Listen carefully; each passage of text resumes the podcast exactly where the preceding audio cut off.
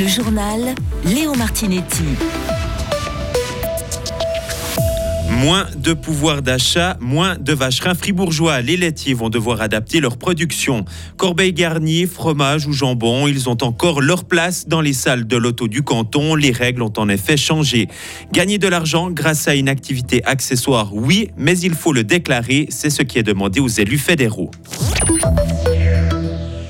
Le vacherin fribourgeois revoit sa production à la baisse, une diminution de 8% pour l'année 2023. Elle a été annoncée ce matin à Bulle par l'interprofession. Marius Cam, les raisons sont multiples, tout comme les conséquences. Au printemps, c'était 3%, auxquels viennent s'ajouter 5% aujourd'hui. Le marché du vacherin fribourgeois subit la baisse du pouvoir d'achat de la population.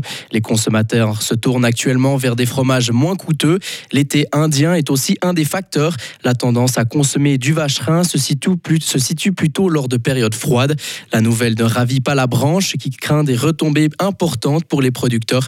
Romain Castella, directeur de l'interprofession du vacherin fribourgeois. Les conséquences sont très importantes, sont euh, surtout économiques, parce qu'il euh, y a peu euh, de, facteurs de charges, notamment fixes, que vous allez pouvoir diminuer, notamment dans les dans les fromageries, certainement que vous n'allez pas vous séparer d'une personne. Dans les exploitations laitières, euh, voilà, vous avez des, installations qui sont présentes, qui sont à payer, à amortir, euh, des intérêts des, du, du, personnel, des terres, etc. Et puis dans ce cadre-là, c'est clair que c'est pour beaucoup une, une perte quasiment nette de, de réduire la, la, production. Donc oui, c'est, on peut le dire quand même, euh, une, une perte importante pour, pour la filière du achat. Cette, baisse de production pourrait pousser certains paysans à se séparer de vaches ou à se tourner vers le lait d'industrie malgré des prix de vente bien en dessous. Merci Marius. Et actuellement, le lait pour le vacherin fribourgeois se vend à 94 centimes le litre contre 50 centimes pour le lait d'industrie.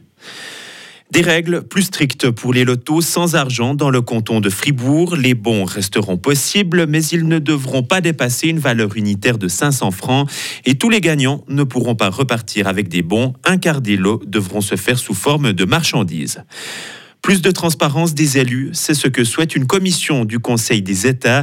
Cette semaine, elle a donné suite à une initiative de la verte genevoise Lisa Amazon qui exige que les parlementaires déclarent leurs revenus accessoires. Les explications à Berne de Serge Jubin. La transparence en politique est un de ces dossiers qui avance centimètre par centimètre quand il avance. Il y a eu une progression majeure l'an passé avec l'obligation de déclarer les dons et les donateurs de plus de 15 000 ou 50 000 francs. Les parlementaires fédéraux sont aussi tenus d'annoncer leurs liens d'intérêt, leurs engagements auprès d'entreprises et d'organisations, mais sans devoir dire combien ça leur rapporte. Là, la commission des institutions politiques du Conseil des États demande que les élus donnent ces montants selon des fourchettes établies. Cela ne concerne que les activités accessoires, pas l'activité professionnelle principale d'un parlementaire. C'est une étape, mais il faut encore que l'initiative franchisse le cap des deux conseils, rien n'est gagné, car cette semaine aussi, la commission a refusé que les parlementaires qui perçoivent spécifiquement des rémunérations des caisses maladies soient obligés de les déclarer intégralement.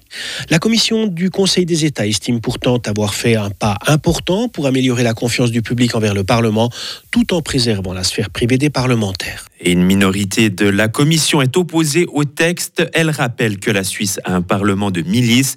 Il serait donc attendu des parlementaires qu'ils exercent une activité professionnelle ou des mandats. Le conflit entre Israël et le Hamas a des conséquences en Suisse. Plus de 100 cas d'antisémitisme ont été enregistrés ces deux dernières semaines en Suisse. C'est ce qu'indiquent aujourd'hui deux organisations. Il s'agit notamment d'insultes dans des cours d'école, de pancartes brandies lors de manifestations ou encore de commentaires laissés sous des articles en ligne. L'aéroport de Balmulhouse à nouveau évacué cet après-midi. Décision prise suite à une nouvelle alerte à la bombe.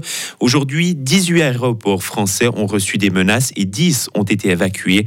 Le ministre délégué au transport a promis que les responsables seraient sanctionnés.